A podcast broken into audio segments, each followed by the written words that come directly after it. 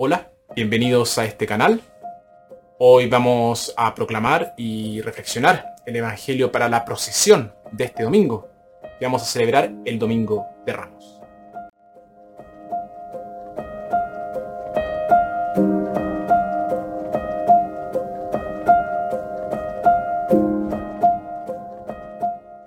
Nuestro Evangelio para la procesión tomado de Lucas. La entrada de Jesús en Jerusalén como rey mesiánico es señal de que la paz y la salvación decretadas por Dios están cerca. Nuestra primera lectura, tomado de Isaías. El profeta sufre en el cumplimiento de su misión, pero confía en que Dios lo reivindicará. Nuestra segunda lectura tomada de la carta a los filipenses. Porque Jesús asumió sobre sí nuestra condición humana y aceptó la muerte de cruz el Padre lo ha hecho Señor del cielo y de la tierra. Y nuestro Evangelio, tomado de Lucas, es la versión de Lucas de la historia de la pasión. Como en el resto de su Evangelio, también en el relato de la pasión, Lucas presenta a un Cristo misericordioso y perdonador, incluso con sus verdugos. Evangelio de nuestro Señor Jesucristo según San Lucas.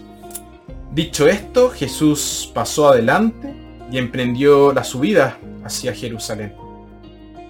Cuando se acercaban a Betfagé y Betania, al pie del monte llamado de los olivos, Jesús envió a dos de sus discípulos y les dijo, vayan al pueblo de enfrente, y al entrar en él encontrarán atado un burrito que no ha sido montado por nadie hasta ahora. Desátenlo y tráiganmelo. Si alguien les pregunta por qué lo desatan, contéstenle que el Señor lo necesita. Fueron los dos discípulos y hallaron todo tal como Jesús les había dicho. Mientras soltaban el burrito, llegaron los dueños y le preguntaron, ¿por qué desatan ese burrito? Contestaron, el Señor lo necesita. Trajeron entonces el burrito y le echaron sus capas encima para que Jesús se montara. La gente extendía sus mantos sobre el camino a medida que iba avanzando. Al acercarse a la bajada del monte de los olivos, la multitud de los discípulos comenzó a alabar a Dios, a gritos, con una gran alegría, por todos los milagros que habían visto. Decían, bendito el que viene como rey en nombre del Señor. Paz en el cielo y gloria en lo más alto de los cielos. Algunos fariseos que se encontraban entre la gente dijeron a Jesús, Maestro, reprende a tus discípulos.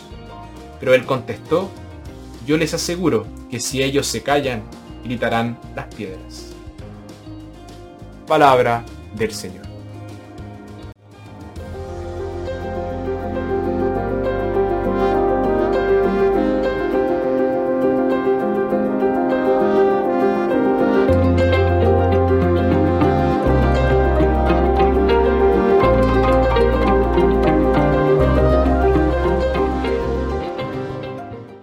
Cada año, en este domingo, la iglesia lee un relato de la pasión de Jesús.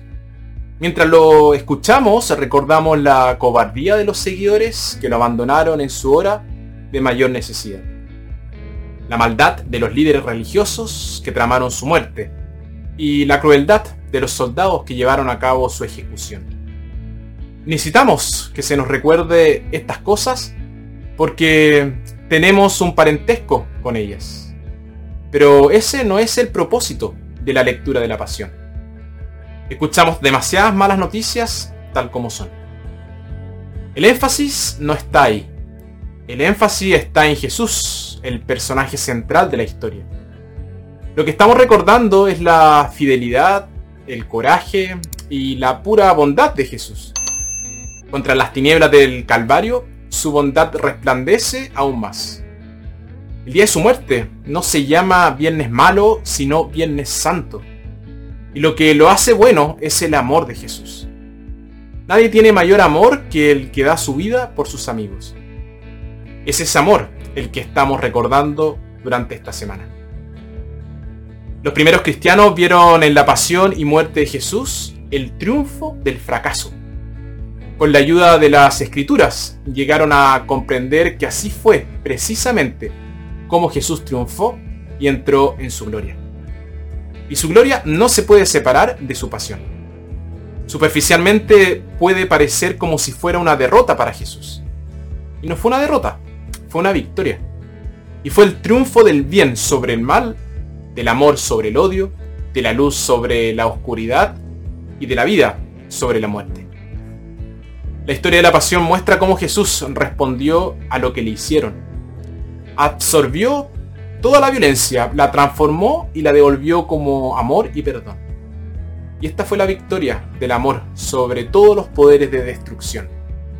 No había nada más que amor en él. Incluso cuando le clavaban las manos y los pies, él sentía amor. Ayuda a pensar en eso cuando estamos pasando por momentos difíciles. En su consuelo para nosotros, saber que Jesús sufrió. Sin embargo, su sufrimiento eh, habría sido en vano si no lo hubiera soportado con amor. No fue el sufrimiento de Jesús lo que salvó al mundo, sino su amor. Cualquiera que pretenda amar el sufrimiento está loco. El sufrimiento es algo que darías casi cualquier cosa por evitarlo. Pero la clave está que nuestro amor da sentido a nuestro sufrimiento. Y Jesús era el buen pastor, muriendo porque amaba a sus ovejas. El sufrimiento que simplemente se soporta no hace nada por nuestras almas, es, excepto tal vez endurecerlas. Lo que importa es el espíritu con el que llevamos nuestra carga. No es el sufrimiento lo que redime al mundo, sino el amor. No es nuestro sufrimiento lo que Dios quiere, sino nuestro amor. Sin embargo, el amor inevitablemente trae dolor, pero también trae una gran alegría. El cristiano no solo debe aceptar el sufrimiento, debemos santificarlo. El amor lo hace santo.